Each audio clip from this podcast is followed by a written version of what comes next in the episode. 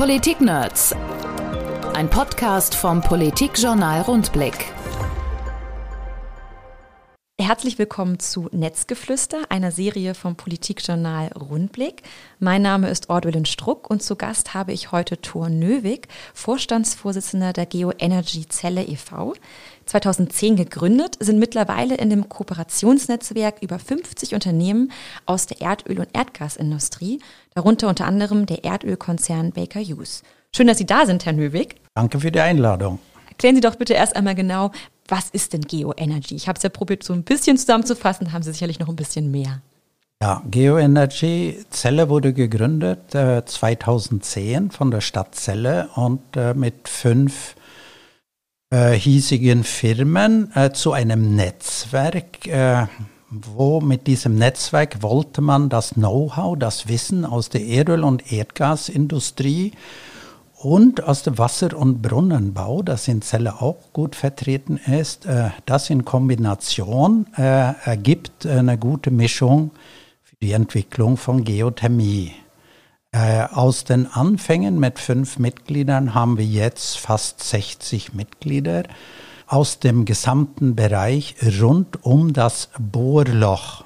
Äh, diese Mitglieder sind große Konzerne, teilweise aus den USA bis zu kleinen Einmann-Ingenieurbüros. Unser Netzwerk führt Veranstaltungen durch, Messen, Seminare, Workshops. Wir machen Öffentlichkeitsarbeit, Newsletter, Vorträge, wir haben auch Arbeitskreise für äh, Geothermie, beraten auch die Politik, dazu vielleicht später mehr. Da gibt es schon einige Rückschläge, wenn man so die Arbeit der letzten Jahre betrachtet. Sind auch an Projekten, Machbarkeitsstudien unterwegs. Wir beschäftigen uns auch mit der Nachnutzung von den Tausenden von Öl- und Gasbohrungen in Niedersachsen, sowie auch eine Nachnutzung von Kalibergwerken. Sie haben relativ viele Aufgabenfelder, wie wir jetzt hier schon rausgefunden haben, sind auch richtiger Spezialist auf dem Gebiet der Geothermie. Darüber sprechen wir nämlich heute in unserem Podcast. Lange Zeit ging es ja eher mehr um das Thema Energie- und Stromsparen. So hat es zumindest den Anschein gehabt und Geothermie wurde eher etwas stiefmütterlich behandelt. Warum war denn Geothermie lange Zeit in der Öffentlichkeit nicht so präsent und welche Rolle spielt es denn eigentlich für das Erreichen der Klimaziele? Weil Strom spart man damit ja nicht. Das würde ich so nicht sagen. Aber ja. ja, wir waren natürlich durch die niedrigen äh, Energiepreise, die, also die Gaspreise, hatte die Geothermie ähm, viele Probleme, auch natürlich neben verschiedenen Risiken, wenn man in die Tiefe geht. Ja. Zunächst ein bisschen zu der Bedeutung der Geothermie für unsere Klimawende. Aus meiner Sicht wurde über Jahrzehnte, kann man fast sagen, eine verfehlte Klimapolitik von den verschiedenen Regierungen gemacht. Wenn man den Primärenergieverbrauch genau betrachtet, macht der Strom nur 20 Prozent. Der Verkehr macht 30 Prozent. Wärme macht 50 Prozent. Haben die Regierungen sich ständig konzentriert nur auf erneuerbaren Strom. Obwohl der Strom den kleinsten Anteil von dem gesamten Kuchen ausmacht. So ist das so. Es ist so, ja. Und äh, viele waren ja auch sehr zufrieden, wo man gesagt hat, guck, wir haben schon 45 Prozent erneuerbaren Strom. Und dann glauben natürlich viele, äh, so kommt es auch in den Medien meistens durch, oh, wir sind ja gut unterwegs, die Hälfte haben wir geschafft.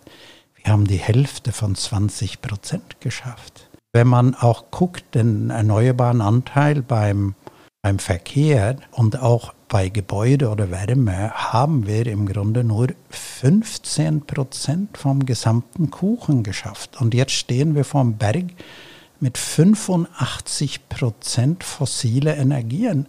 Und die wollen wir jetzt in kürzester Zeit ersetzen.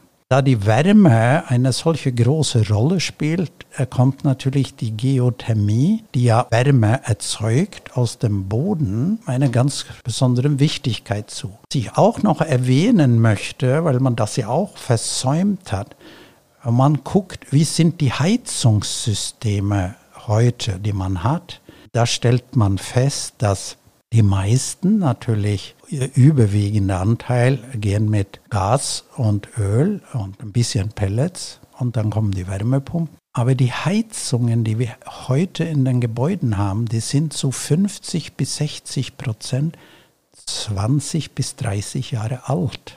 Das heißt, die stehen jetzt alle kurz vor dem Ersatz oder Erneuerung. Und das hat die Regierung ja jetzt erkannt, indem man sagt, das ist ein ganz neuer Beschluss, dass man ab 1. Januar 2024 im Grunde nur noch Heizungen akzeptiert, die 65-prozentigen Anteil erneuerbarer Energien verarbeitet. Da bleibt fast nur die Wärmepumpe übrig. Also das ist die Klimabedeutung der Wärmepumpe oder der, der Wärme aus der Geothermie. Äh, vielleicht für die, die sich mit dem Thema nicht beschäftigt haben. Genau, vielleicht erklären Sie erstmal, welche verschiedenen Arten von Geothermie es gibt. Es gibt ja oberflächennahe, mitteltiefe Geothermie und Tiefengeothermie. Wo sind da die Unterschiede? Ja, zunächst muss man wissen, dass die Temperatur pro 100 Meter Tiefe mit mindestens 3 Grad pro 100 Meter zunimmt. Das ist so der Durchschnitt, auch hier in Norddeutschland. Es gibt hier und da ein paar Hotspots, wenn viel Salz im Untergrund ist. Wo sind die Hotspots? Haben Sie da so ein, zwei Beispiele? Hannover ist ein Hotspot. Ah, okay. Ja, Hannover ist ein Hotspot. Aber ansonsten sind die, ähm, die größeren Gradienten gerade im Rheintalgraben, da liegt es äh, bei 4 bis 4,5 Grad pro 100 Meter. Ja, ähm, die verschiedenen Arten der Geothermie ähm, klassifizieren wir wie folgt die oberflächennahe Geothermie, sprich Erdwärmepumpe, geht bis 400 Meter Tiefe. Ab dann bis 1500 Meter nennen wir das mitteltiefe Geothermie. Und tiefer als 1500 Meter ist es dann tiefe Geothermie. Was wird für was eingesetzt? Also ich würde jetzt mal so an dem oberflächennahe Erdwärmepumpen würde ich runterfallen, wenn ich jetzt irgendwie ein Haus habe und eine Wärmepumpe anschaffen möchte. Jetzt die mitteltiefe Geothermie klingt jetzt ja wahnsinnig tief. Wird das auch noch für Privatpersonen benutzt oder eher für Industrie? Eher natürlich für Industrie und für Wärmenetze, äh, für größere, hm, sagen wir, für ein Krankenhaus, für ein Schwimmbad oder so äh, oder für eine ganze Gemeinde, ja, für ein Dorf. Auch das ist ein interessantes Thema, das wir vielleicht später vertiefen mit, mit der Zukunft der Energielieferanten, die, ja, die irgendwann ja keine fossilen Rohstoffe liefern werden. Ja. Und die Tiefengeothermie, da hatten Sie ja gesagt, es geht erst ab 1500 Meter los. Wofür wird das eingesetzt? Und ist das jetzt auch schon oft im Einsatz? Weil das ist ja nochmal deutlich tiefer oder wird das noch nicht so oft praktiziert? Ja, da haben wir großes, da haben wir großes äh, Verbesserungspotenzial. Ich würde eigentlich vorschlagen, vielleicht erst mit der Erdwärmepumpe anzufangen, mhm. also mit der oberflächennahen Geothermie. Und da sagten Sie vorhin, man spart keinen Strom. Ja, ja das war ketzerisch natürlich formuliert. Ja. ja. Also bei der Erdwärmepumpe, das so technisch will ich das nicht zu weit rausholen. Man braucht eine Wärmequelle. Ja, die Wärmequelle kann irgendwelche Schlangen im äh, Schlangen, was sagen wir das nicht im Garten. Äh, es können Erdkollektoren sein, es können Bohrungen sein, das können andere Art von Sonden sein. Man kann das Grundwasser nutzen ähm, und man kann auch eine Luftwärmepumpe einsetzen. Die befürworte ich nicht, die wird sehr häufig verkauft. Da ist nämlich der Wirkungsgrad schlechter. Und Insbesondere bei der Luftwärmepumpe muss man beachten, es, die nimmt ja die Luft, saugt die an und dann geht es durch die Wärmepumpe, die ein umgedrehter Kühlschrank ist. Geothermie wird dann bei der äh, Luftwasserwärmepumpe gar nicht verwendet. Nein, bei der Luftwasserwärmepumpe wird nur die Umgebungsluft verwendet. Das heißt, wenn es im Winter richtig kalt ist, habe ich einen ganz schlechten Wirkungsgrad, weil das Medium, das ich verwende, sehr kalt ist. Das heißt, aus einem Kilowatt Strom kriege ich aus der Luftwärmepumpe drei Kilowatt Wärme, zwei Kilowatt kostenlos. Äh, bei der Erdwärmepumpe kriege ich allerdings weit über 4 Kilowatt, 4 bis 5 Kilowatt. Und damit ist der Wirkungsgrad viel höher und die Betriebskosten entsprechend niedriger. Dann hatten Sie gesagt, gibt es ja noch die Wärmepumpe, die im Erdreich eingesetzt wird und dann einmal noch fürs Wasser. Da habe ich so verstanden, wird quasi Grundwasser verwendet, aber das ist nicht in allen Regionen erlaubt. Ja, also Grundwasser direkt einsetzen hat zwar einen hohen Wirkungsgrad, aber dann kann Folgendes passieren. Dieses Wasser neigt häufig zu einer Art Verockerung, nennt man das, weil das Wasser hat Mineralien, äh, Verunreinigungen und das kann dann zu Verstopfungen führen. Deswegen ist das System nicht sehr häufig eingesetzt. In, in Bayern funktioniert es in einigen Gegenden, in Niedersachsen eher weniger. Die traditionelle Erdwärmepumpe bedeutet, ich bohre eine Bohrung, sagen wir mal hier im Beispiel 100 Meter, das ist so der Standard, dann lasse ich geschlossene Schläuche in die Bohrung hinein, dann dichte ich das ab. Und in diesem geschlossenen System zirkuliere ich ein Wasser-Glykol-Gemisch. Eine Art Kältemittel. Ja, also wenn man es laienhaft sagt. Laienhaft, sehr laienhaft. Ja, ja. Mhm. Das ist eigentlich nur, damit das Wasser nicht ein, okay. einfrieren kann im Winter. Ja. So, und das zirkuliert in einem geschlossenen Kreislauf und gibt also überhaupt keine Umweltbeeinflussung, bis auf die Tatsache, dass man natürlich Wärme aus dem Boden Sie hätten gesagt, das funktioniert wie ein umgedrehter Kühlschrank. Das heißt quasi, ich habe dieses, ähm, dieses Mittel und das nimmt Wärme auf und dann wird es zu Dampf geht in einen Verdichter rein und erwärmt dann quasi das Heizwasser. Richtig. Und geht dann wieder zurück, weil es ja gasförmig ist, in ein Entspannungsventil und wird dann wieder flüssig. Ja, es sind zwei, es sind zwei Kreisläufe. Der erste Kreislauf, Kreislauf mit der Erde verbunden, wird, geht durch einen Verdichter und durch das Verdichten heizt sich das Wasser auf. Das Wasser hat aus dem Untergrund vielleicht 12 bis 14 Grad plus mehr oder weniger das ganze Jahr über. Und der Verdichter erzeugt Wärme. Das weiß jeder, der mal einen Fahrradreifen aufgepumpt hat. Da wird die Pumpe heiß. Ja?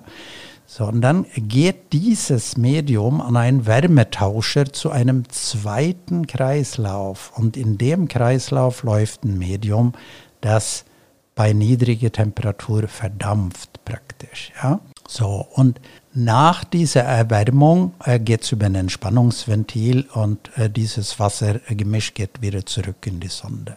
Noch ein ganz bisschen zu Wärmepumpen. Ich habe da mal so natürlich so ein bisschen nach Zahlen geguckt, weil man natürlich auch das irgendwie mal spannend ist zu erfahren.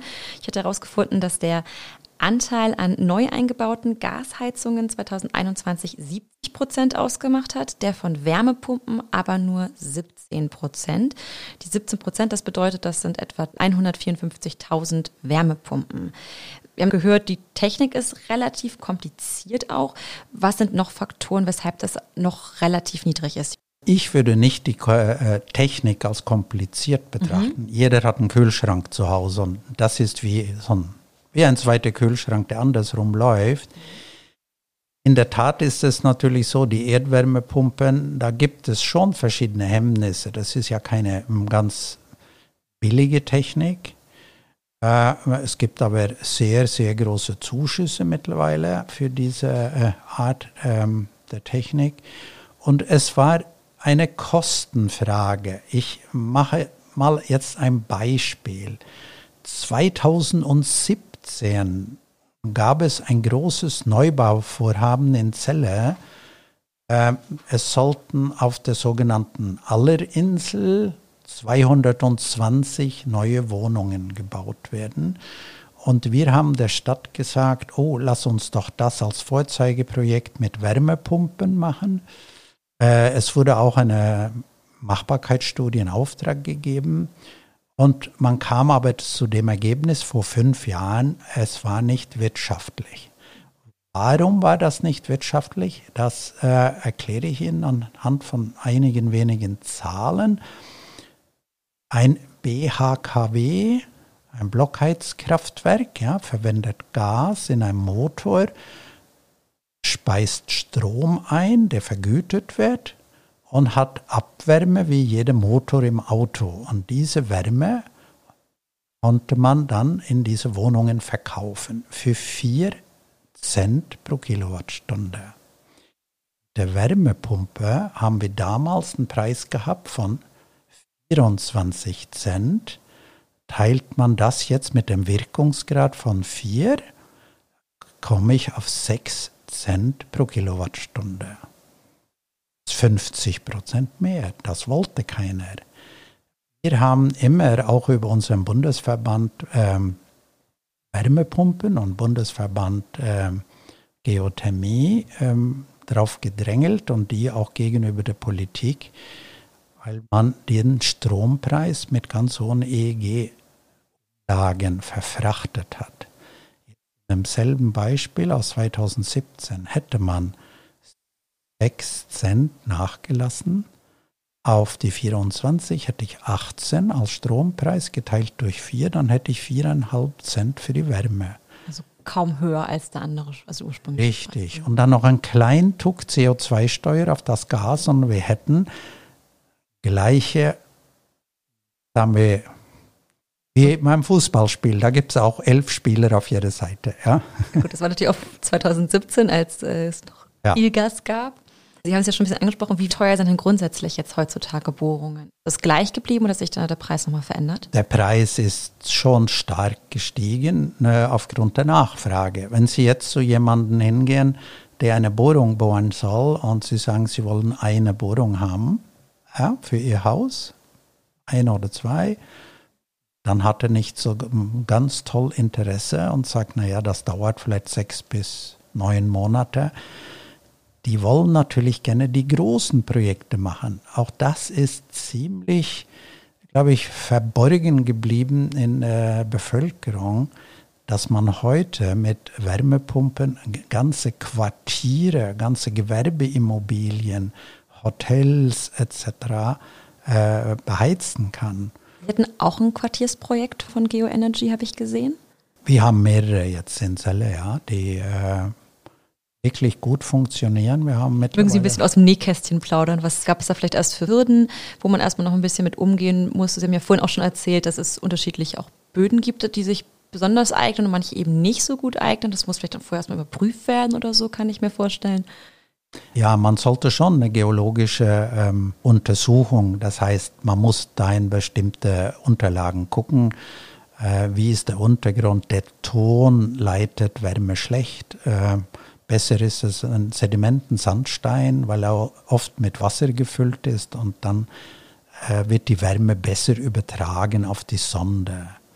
Wir haben zum Beispiel eine städtische Wohnungsbaugenossenschaft in Celle Allerland.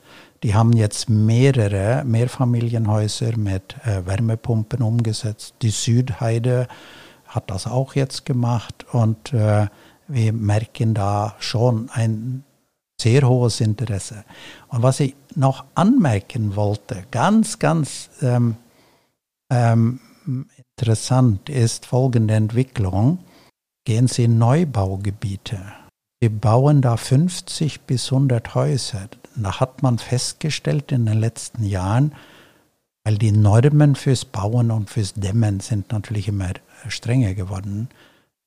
Es wollte fast keiner mehr Erdgas haben, und die Erdgasversorger, die stehen vor dem Problem auch, der sagt, wenn, wenn da nur 30 Prozent Gas haben wollen, lohnt sich die Leitung eigentlich nicht.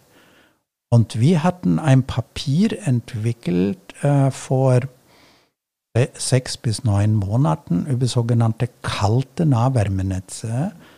Dieses haben wir verteilt an alle Gemeinden im Landkreis Celle und äh, man stellt jetzt fest, im Grunde alle Neubaugebiete jetzt äh, in Celle, die gehen diese Richtung. Haken wir noch mal ganz kurz ein. Erklären Sie doch bitte noch mal für unsere Hörerinnen und Hörer, was sind kalte Nahwärmenetze und generell vielleicht erstmal sogar noch früher angefangen.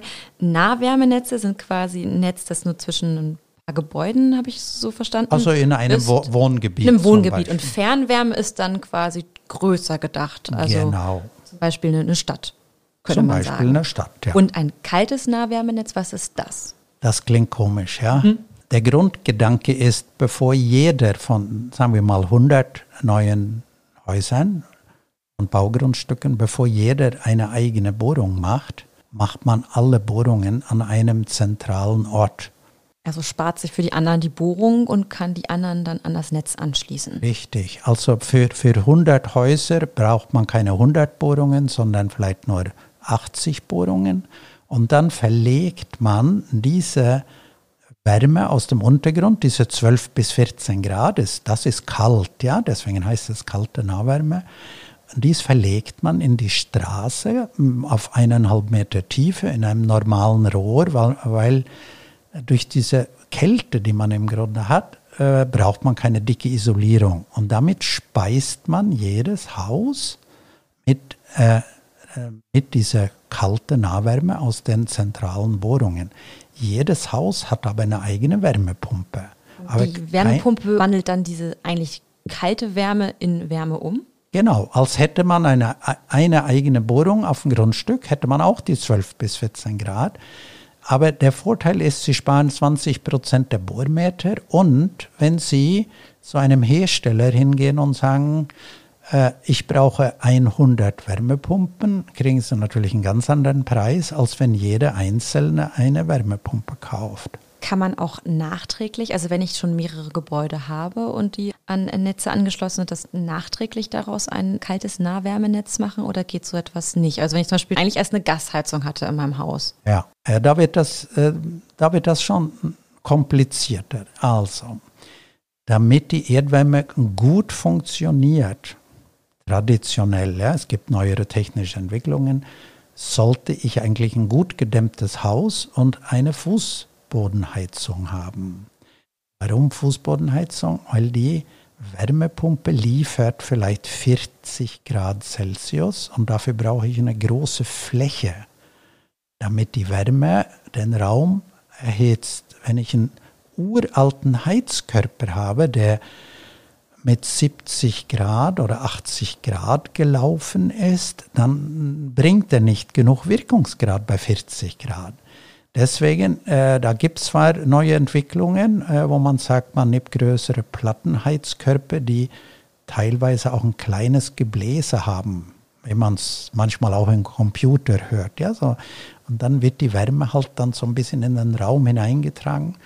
Oder Sie können auch äh, große Kollektoren auch an die Decke integrieren. Das fällt gar nicht auf. Ja? Sie brauchen Fläche. Eine etwas technische Frage, hier wird dann wieder ein bisschen weniger technisch werden.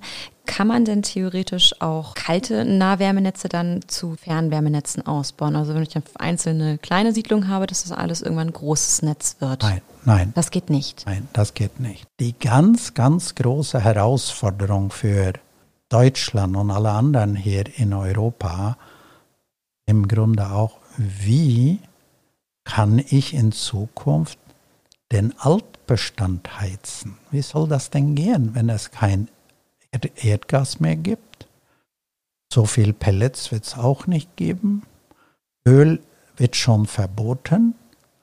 Ähm, dann spricht man zwar vom Wasserstoff.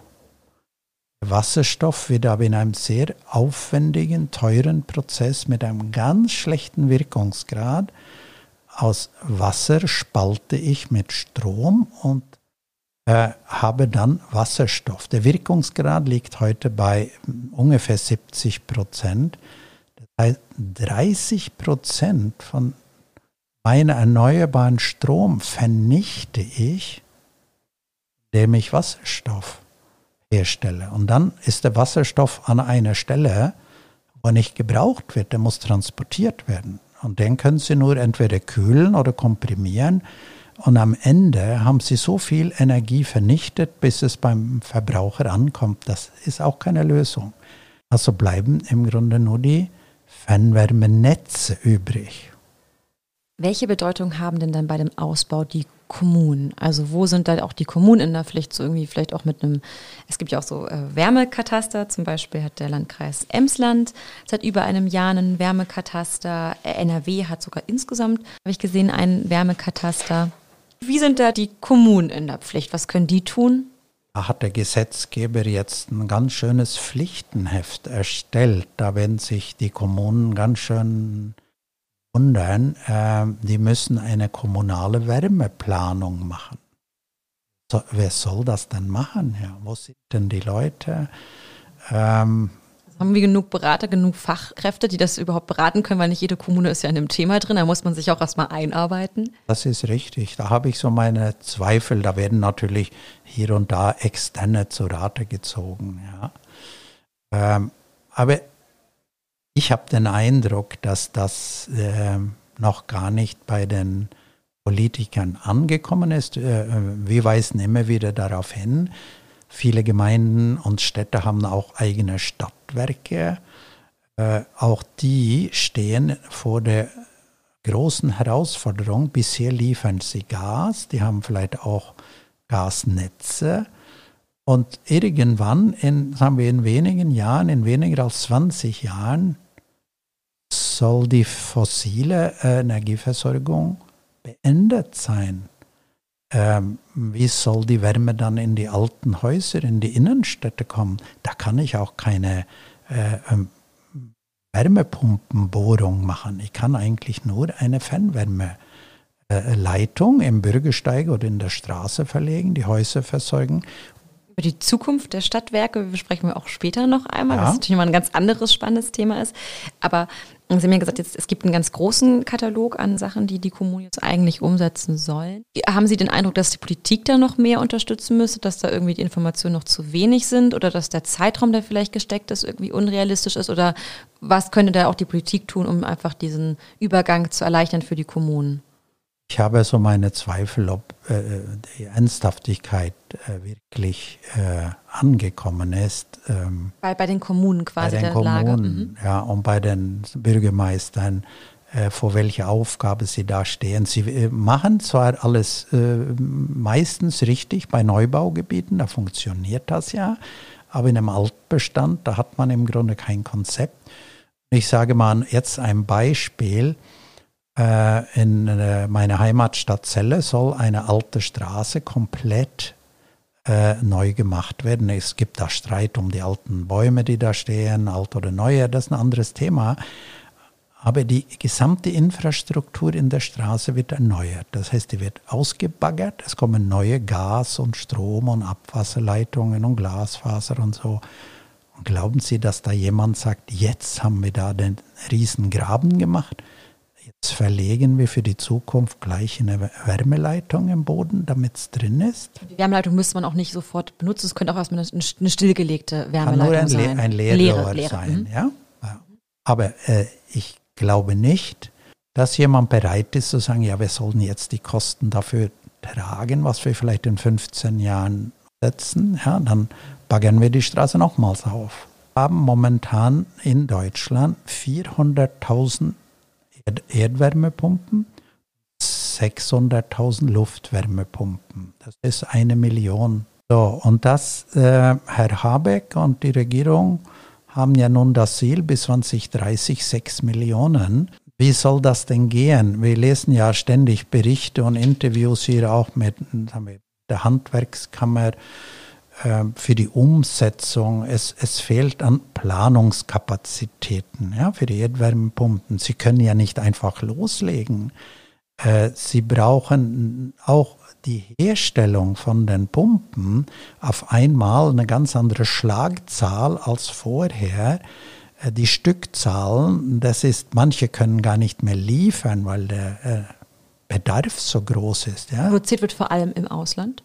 Nein, auch in Deutschland gibt also namhafte deutsche äh, Hersteller, die bisher Gasheizungen geliefert haben, die äh, haben das erkannt und äh, sagen wir ohne Namen zu nennen her, will ja keine Werbung machen, aber alle großen deutschen namhaften Hersteller von Öl- und Gaskesseln haben heute auch Wärmepumpen. Es kommen aber auch aus Skandinavien, Schweden, aus Japan kommen auch Wärmepumpen. So, das ist die Herstellung. Und jetzt kommt noch etwas. Wie ist das mit den Installateuren? Die haben bisher ja eine andere Technik installiert. Die haben Öl- und Gasheizung. Das verstehen die. Und jetzt kommt eine Wärmepumpe. Da ist viel Elektrotechnik drin, ist kein Brenner. Äh, die müssen natürlich geschult und ausgebildet werden auf eine neue Technik. es gibt äh, vom Staat her mittlerweile gute finanzielle Anreize. Trotzdem bleibt ein Riesenbatzen Investition übrig für jemanden, der das machen will.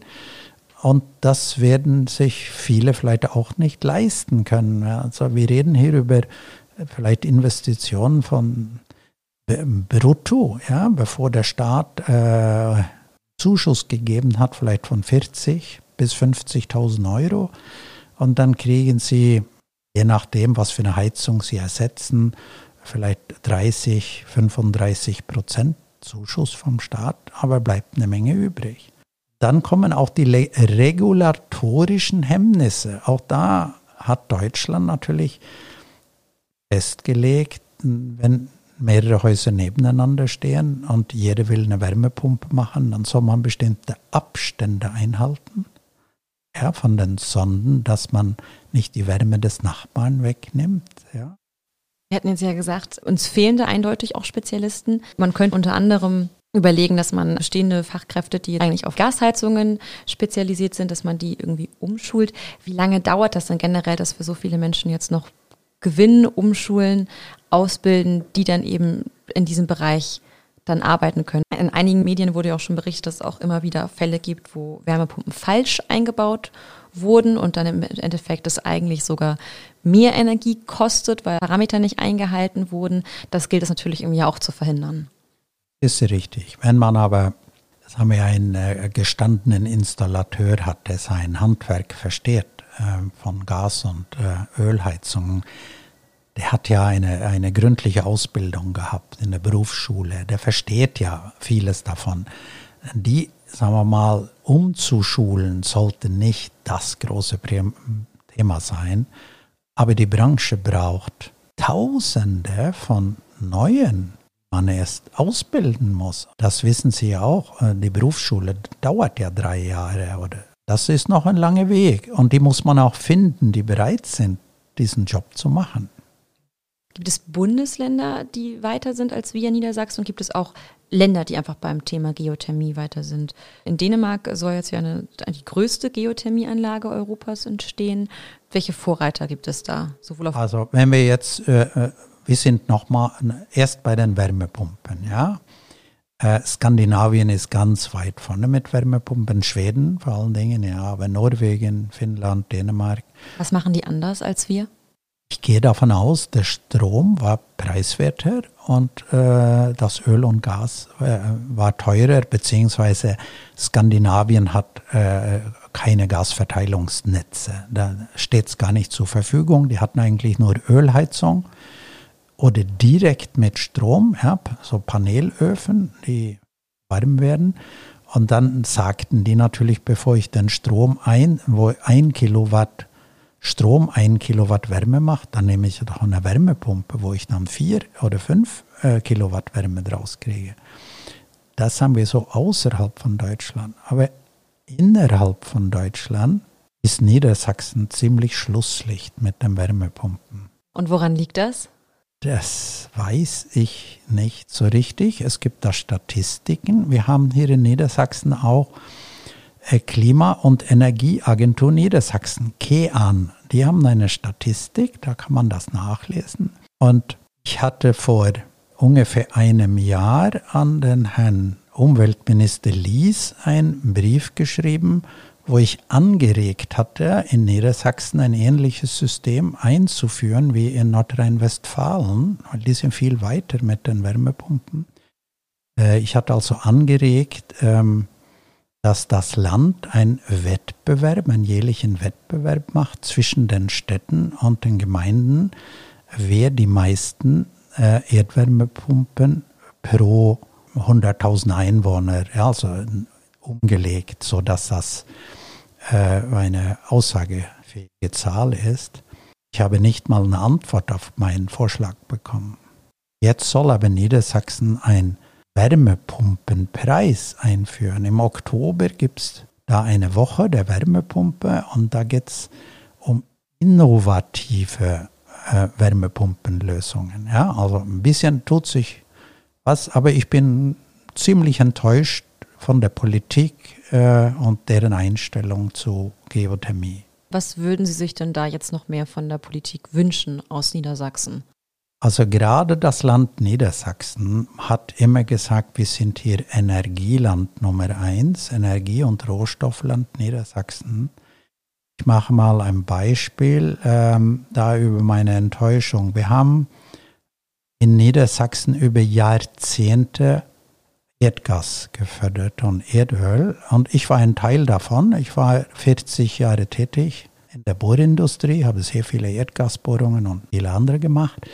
Aus dieser Förderung hat das Land Niedersachsen Milliarden an Förderzins bekommen. Das ist eine Abgabe, die die Produzenten abliefern mussten. Das waren in guten Jahren, wo die Gasförderung hoch war, mehrere hundert Millionen bis zu eine Milliarde pro Jahr. Woher kommen die Zahlen? Also von mehreren hundert Millionen? Äh, ja, aus der, aus der großen deutschen Erdgasförderung. Jetzt haben wir 10, 15 Jahren hatten wir eine Eigenversorgung mit Erdgas von 20 Prozent. Jetzt sind wir zurückgefallen auf 5 Prozent. Und äh, gut, das hat äh, Gründe in der Fracking-Diskussion und sowas, aber das ist ja nicht unser Hauptthema. Dann habe ich an Herrn Althusmann, CDU, wie an Herrn Lies, SPD, einen Brief geschrieben vor eineinhalb Jahren und habe darum gebeten, äh, Geothermieprojekte in Niedersachsen, da reden wir über mitteltief bis tiefe Geothermieprojekte, zu unterstützen, weil das mit viel Risiko verbunden ist, auch wenn wir viel über den Untergrund wissen, ja, geologisch.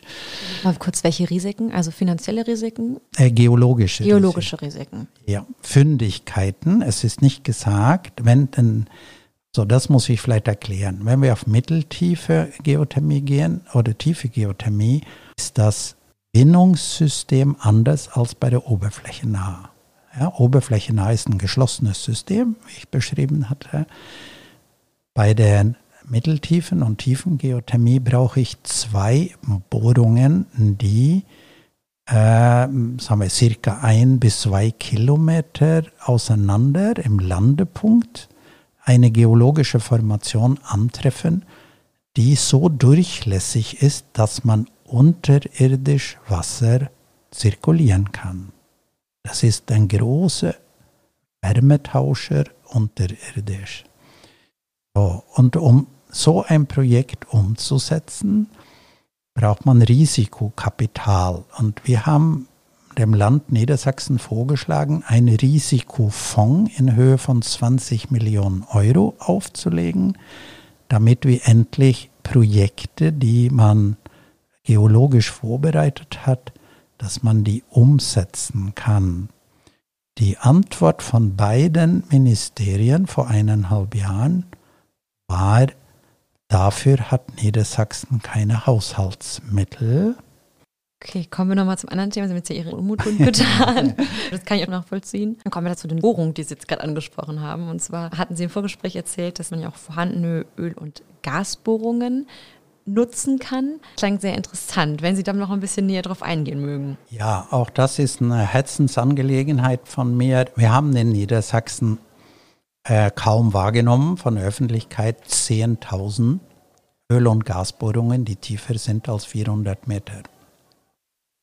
Diese Bohrungen müssen in Zukunft erfüllt werden. Das heißt, wenn die nicht mehr wirtschaftlich Öl und Gas produzieren, werden sie zugemacht und der Betreiber wird aus der Bergaufsicht entlassen. Ähm, unser Verein hat das geschafft im Jahr 2008 äh, nochmals ein sogenanntes ein Gremium, das nennt sich geothermische, nein, Entschuldigung, das heißt Niedersächsisches Geothermieforum. Ähm, das hatte ein paar Jahre vorher gearbeitet, äh, bis 2005 hatte aber die Arbeit eingestellt, weil man gesagt hat, oh, da gibt es so große Haftungsfragen und eigentlich eignen sich die Bohrungen gar nicht für Geothermie.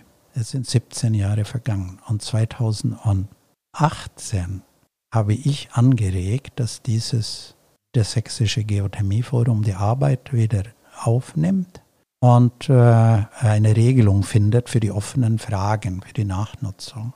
Und tatsächlich nach sechs Monaten hat das geklappt. Also da ist das Wirtschaftsministerium drin, das Landesbergamt und der Bundesverband äh, Edel- und Erdgasgewinnung und Geoenergie, BVEG. Und relativ zügig, in eineinhalb Jahren, hat man da auch einen Statusbericht erarbeitet. Man hat die offenen Fragen geregelt. Ähm, man hat auch ein Informationssystem etabliert, ähm, dass die Bohrungen, die verfüllt werden sollen, offen gemacht werden in einem bestimmten Kreis. So, es werden jährlich in Niedersachsen 35 bis 40 Bohrungen verfüllt. Also die werden geothermisch nicht genutzt. Auch das ist für uns eine große Herausforderung, äh, nun zu sehen, dass wir hier ein paar Projekte finden, wo wir Bohrungen nachnutzen können. Kann man die denn so einfach nachnutzen oder ist einfach die Lage auch von einigen Bohrungen abseits von Städten, sodass man das dann nicht so geothermisch nutzen kann? Volltreffer. es ist so, wenn Sie diese Gasbohrungen früher gemacht hatten, wollte man aus Sicherheitsgründen nicht so nah an, der, an den Siedlungen natürlich. Aber es gibt Möglichkeiten heute Wärme fast kein Verlust zu transportieren. Äh, es gibt natürlich auch viele Möglichkeiten, äh, Wärme für äh, landwirtschaftliche Erzeugung zu verwenden. Ein großes Beispiel ist hier Holland. Holland hat ein Riesenprogramm aufgelegt. Neulich hat die Regierung wieder 200 Millionen Euro zur Verfügung gestellt für das kleine Land Holland. Ja. Äh, die machen das für Gewächshäuser. Die ersetzen ihre äh, Erdgasheizungen äh, durch Wärme. Und auch das sehen wir hier natürlich als Möglichkeiten. Aber Sie müssen jede einzelne Bohrung genau studieren und begutachten. Und wie ist das geologisch? In welchem Zustand ist die Bohrung? Habe ich denn irgendwelche Abnehmer? Äh, kann ich denn da äh, irgendwie ein Geschäftsmodell finden? Das eine sind Öl- und Gasbohrungen, die vorhanden sind, die man nutzen kann. Das andere hatten Sie vorhin erzählt, sind auch Bergwerke, die man geothermisch nutzen kann. Ja, auch das, also ein ganz hochinteressantes Thema. In der Nähe von Hannover haben wir eines der äh, größten, tiefsten Kalibergwerke Deutschlands in Wunsdorf. Äh, nennt sich Sigmundshall, äh, gehört Kali und Salz. Auch hier hatten wir angeregt, bevor das Bergwerk geflutet wird. Die haben jetzt die Förderung eingestellt, äh, da eine Studie zu machen äh, über eine geothermische Nachnutzung. Kali und Salz zeigt am Anfang kein Interesse eigentlich dafür. Und es war so schwierig, ein bisschen Geld zu bekommen, um eine Konzeptstudie zu machen. Am Ende haben das Privatleute aus Haste bei Wunsdorf die Gelder aufgebracht, dass drei Mitglieder von Geoenergy Zelle eine Konzeptstudie machen konnte. Ja? Und äh, wir hatten dann einen regen Kontakt mit Kalion Salz. Die hatten Ende 2021 mit der Flutung angefangen. Das Bergwerk ist 1400 Meter tief. Da ist 65 Grad Wärme unten. Das wird jetzt hier alles mit Salzwasser geflutet. Nun dauert das acht Jahre, bis die Flutung auf die nächste Sohle in 940 Meter Tiefe ankommt. Also da haben wir noch ein bisschen Zeit. Äh, um das nicht so lang zu erklären, äh, unser Konzept sieht vor, ein geschlossenes System zu installieren. Das heißt, die Bergleute können ja noch nach unten. Wir bauen, könnten unten einen Wärmetauscher bauen. Und in einem geschlossenen System würde das laufen wie ein Thermosiphon. Das heißt, wenig Energie ist notwendig, um zu zirkulieren. Es ist fast wie mit der oberflächennahe Geothermie, also ein geschlossenes Rohrsystem. Und äh, hier haben wir drei Schächte und hier haben wir Möglichkeiten, eine Menge Wärme rauszuholen. Und was dann zu tun? Wo soll die Wärme dann hin? Oh, da gibt es da gibt's die Stadt Wunsdorf, dann gibt es die, äh, die Gemeinde Haste und andere und Schwimmbäder und so weiter. Auch das wurde obertägig bei dem ersten Schacht auch mal angeguckt, wo könnte man die Wärme denn hin verbringen. So. Da müsste man aber dann erst auch Leitungen legen, um die dann miteinander zu verbinden. Genau, genau. So, aber sagen wir, das ist, das ist ja nur ein Kalibergwerk. Wir haben ja auch andere Kalibergwerke, äh, die eine äh, ähnliche Situation anbieten, ob es denn nun das sehr ähm, emotionale Bergwerk Wartlingen in der Nähe von Celle, ja, wo ein Medi Mediationsverfahren läuft, oder in Leerte, wo ich drei Schächte habe. Und jetzt kommt was ganz Historisches. Das können Sie sich kaum vorstellen. In Wietze, in der Nähe von Celle, gibt es ein Kali-Schacht, der ist 100 Meter, äh, 100 Jahre alt. Da war ein Kali-Bergwerk, das wurde äh, 1920 eingestellt und der Eigentümer ist in Insolvenz gegangen und der konnte den Schacht nicht verfüllen. Es steht ein 730 Meter tiefer Schacht mit 5 Meter Durchmesser offen und wir wollen, wollen den geothermisch nutzen und dann auch gleichzeitig verfüllen. Das Landesbergamt sagt, hier ist Gefahr im Verzug. Wir müssen jetzt ganz schnell eigentlich dieses Jahr diesen Schacht verfüllen. Und ich sage, wieso? Der steht doch 100 Jahre, ist nichts passiert. Jetzt könnt ihr wohl noch ein Jahr warten. Die Verfüllung kostet eine Million Euro Steuergelder aus Niedersachsen. Und ich sage, wir, ich habe eine technische Idee, wie man das umsetzen kann, wo die Bergbehörde gesagt hat, ja, haben genickt, haben gesagt, das kann auch funktionieren. Also wir bauen irgendwelche Rohre ein und dann können, kann das Land äh, die Verfüllung machen. Ja, also dass da kein Trichter entsteht, dass der, der Schacht nicht nach 100 Jahren, wo er gestanden hat, dass er nicht also einbricht. Aber da kommen die Haftungsfragen und wieder die Frage, wo wir etwas Geld brauchen für eine Konzeptstudie. Und keiner hat Geld dafür. Welche Gefahr ist im Verzug? Also wenn natürlich es heißt, Gefahr ist im Verzug, dann äh, die sagen, muss man natürlich irgendwie auch dann eingreifen und dann schnell so reagieren. Es, ja, so ein Schacht mit 5 Meter Durchmesser und 700 Meter Tiefe könnte ja einstürzen und dann könnte ja da Häuser in der Nähe damit. Aber ich sage, das hat, ist 100 Jahre gut gegangen. Es ist schwierig als Außenstehenden ja, einzuschätzen ja, irgendwie. Kommt natürlich auch darauf an, welche Entfernung die Wohngebäude da steht, was auch die Anwohner sagen und so weiter. Ist auf jeden Fall aber trotzdem ein wahnsinnig spannendes Konzept, grundsätzlich diese Bergwerke auch geothermisch zu nutzen. Ja. Wir haben vorhin über ein Thema gesprochen, was wir jetzt noch bisher unseren Zuhörerinnen und Zuhörern schuldig geblieben sind. Und zwar ging es um Stadtwerke der Zukunft. Wie stellen sich die Stadtwerke der Zukunft vor? Wie wird sich das verändern? wenn eben Gas nicht mehr so sehr genutzt wird? Also wir hatten vor kurzem eine Anfrage von einem ganz großen Stadtwerk aus dem Ruhrgebiet. Ja. Äh, die wollten eine Beratungsleistung haben, die wir aber nicht anbieten. Die müssen sie sich woanders holen. Aber dieses äh, aus einer Großstadt im äh, Nordrhein-Westfalen, die haben gesagt, unser Stadtwerk äh, äh versorgt die Bevölkerung mit Wasser und äh, mit Gas. Und in 20 Jahren können wir kein Gas mehr liefern oder schon vorher. Das gesamte Geschäftsmodell von diesen Stadtwerken fällt in sich zusammen. Meine Antwort darauf ist, statt Gas Wärme liefern. Die müssen ein Wärmelieferant werden. Die müssen natürlich gucken, wo soll die Wärme herkommen. Da wird es verschiedene Lösungen geben. Nicht nur Geothermie natürlich, aber äh, die können, sagen wir, für der kalten Nahwärme in Neubaugebieten geht es am einfachsten. Dann können Sie so ein All-Inclusive-Leistung machen. Die kaufen die Wärmepumpen, die machen die Bohrungen, die warten die und Inspektion. Die sind dann auch die Besitzer von den Wärmepumpen praktisch und verkaufen die Wärme. Äh, in den Städten wird das nicht funktionieren. Da, da braucht man Fernwärmenetze. Da gibt es jetzt äh, die ersten guten ähm, Ansätze. In Schwerin, in Mecklenburg-Vorpommern, die Stadtwerke Schwerin erstmalig jetzt zwei mitteltiefe Geothermiemauerungen gemacht. Die waren fündig.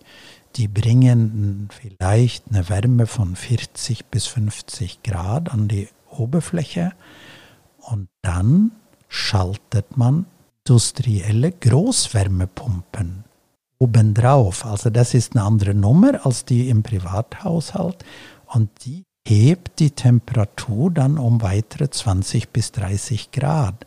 Das heißt, aus ihren 40 bis 50 Grad haben sie nachher 80 Grad und das schieben sie in ein Fernwärmenetz, was in der ehemaligen DDR häufig vorhanden war. Ja, und somit können sie den Erdgasverbrauch fast, naja, nicht ganz, aber die können sehr, sehr viel substituieren. So war das in der DDR häufig vorhanden? In, äh, in der DDR hatte man sehr, sehr viele äh, Fernwärmenetze, die aber mit Braunkohle geheizt wurden. Ja. Die sind vorhanden, sehr viele Wärmenetze. Deutschland setzte man mehr auf die, äh, also BRD, auf die individuelle Heizung. Jeder hat seine eigene gehabt. Kann man das quasi auch wieder umfunktionieren? Ja, also da sehen wir ein, ein gutes, positives Beispiel. Und jetzt noch aus Hamburg. Ja. Stadtwerke Hamburg hat ein Riesenprojekt im Gange, das nennt sich Reallabor Hamburg. Sehr komplex mit äh, verschiedenen Arten von äh, Wärme- und Energiegewinnung, die alle kombiniert werden und in einem alten Bunker, äh, sagen wir, auch gespeichert werden. Und die hatten jetzt eine Bohrung gemacht und die ist in 1300 Meter Tiefe äh, fündig geworden, hat eine gute Schüttungsrate, das ist ja was wir brauchen. Und jetzt soll die zweite Bohrung gemacht werden. Das macht uns optimistisch für unser eigenes haben wir Projekt. Ähm, wir haben einen sehr erfahrenen Geologen bei uns, der hat 35 Jahre in der Öl- und Gasindustrie gearbeitet, als Rentner und Ehrenamtlicher. Ja. Meiste Arbeit, die bei uns erfolgt, ist ehrenamtlich. Wir haben keine, keine großen finanziellen Einnahmen außer Mitgliedsbeiträge. Und er hat ein großes Potenzial in, nennen wir das, glaube ich, naja, nicht Heidekreis oder Nordheide. Also einen Heidekreis gibt es auf jeden Fall. Also ja, aber das ist nicht nur der Heidekreis. Ah, okay. Mhm. Also wir reden hier über ein Gebiet, das ist 15.000 äh, Quadratkilometer groß. Äh, hier gibt es ganz durchlässige äh, Kalksteine und Kalksandsteine mit großen Schichtmächtigkeiten, äh, wo wir Bohrtiefen haben, vielleicht von 1000 bis 1500 Meter. Klingt viel für den Laien. Meine, die Gasbohrungen, die ich in meinem Berufsleben gemacht hatte, die waren teilweise 5.000 und 6.000 Meter tief. Ist ja auch technisch machbar, aber entsprechend teurer. So, und wir möchten gerne in diesem Herbst eine Art äh, Rollout machen, äh, wo wir bestimmte Gemeinden und Städte kontaktieren werden und versuchen, da jemanden zu finden, der den Weg mit uns gehen will, für ein Leuchtturmprojekt. Und dann könntest du noch ein bisschen mehr zu dem Konzept sagen mit dem Leuchtturmprojekt, dass man dann eben verschiedene Spots in mehreren Landkreisen hat, wo man dann sich als Bürgerinnen und Bürger informieren kann. Naja, das ist, wir müssen erst, sagen wir, an verschiedene Standorte gehen. Äh, sagen wir reden hier zum Beispiel über Munster, Fisselhöve, Walsrode, Hermannsburg etc. Ähm, wir müssen die Leute ja auch überzeugen von dem Konzept, dass sie dann eine zentrale Wärmeversorgung durch mitteltiefe Geothermie ähm, entsprechend entwickeln können, äh, um dann die Klimaziele für ihre Gemeinde also zu erreichen. Also soll wirklich dann die Geothermie in einzelnen Orten entwickelt werden? Genau. Okay. Mhm.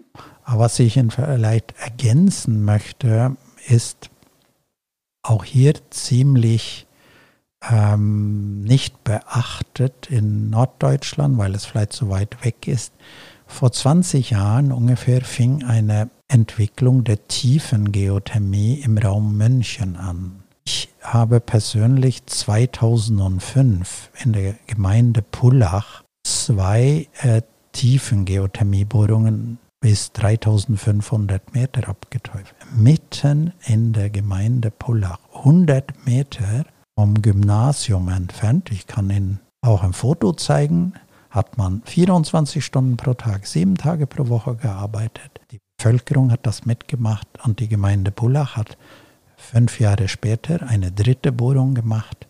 die schließen jetzt die gesamte Gemeinde Pullach mit Fernwärme an, geothermisch. Da hat man aber sehr gute geologische Bedingungen. Und nachdem einige Gemeinden im Speckgürtel von München Geothermie entwickelt hatte, sahen die Stadtwerke München, das ist der größte Stadtwerke Deutschlands, die Fälle davon schwimmen, die wollten ja kein Erdgas mehr haben und haben dann eine sehr kluge Entscheidung getroffen und die Stadtwerke München fing dann an, Geothermie selbst zu entwickeln und äh, haben mittlerweile in den letzten 20 Jahren sehr viele Geothermieprojekte, sogenannte Dubletten oder Tripletten. Also Dublette sind zwei Bohrungen, eine Entnahmebohrung und eine Einpressbohrung mit großen Tiefbohranlagen aus Zelleraum, ja, die früher nach Erdgas gebohrt hatten. Die Vision der Stadtwerke München und die setzen das um. Die machen die Stadt München komplett mit geothermischer Fernwärme. Die haben letztes Jahr sechs Bohrungen mitten in München abgeschlossen auf einem Kraftwerksgelände, wo sie vorher, da haben sie das Wärmenetz, ja, also ein Kraftwerk äh, mit, ich weiß nicht, mit Öl oder Kohle. Und das Kraftwerk soll dann jetzt abgerissen werden und das wird dann geothermisch versorgt. Das ist eine riesen Erfolgsgeschichte. Das lässt ja eigentlich auch hoffen für die Zukunft, weil es einige gute Erfolgsgeschichten gibt, wo das schon vernünftig umgesetzt wird. Vielen, vielen Dank für den ganzen Input. Ja, vielen Dank. Gerne geschehen.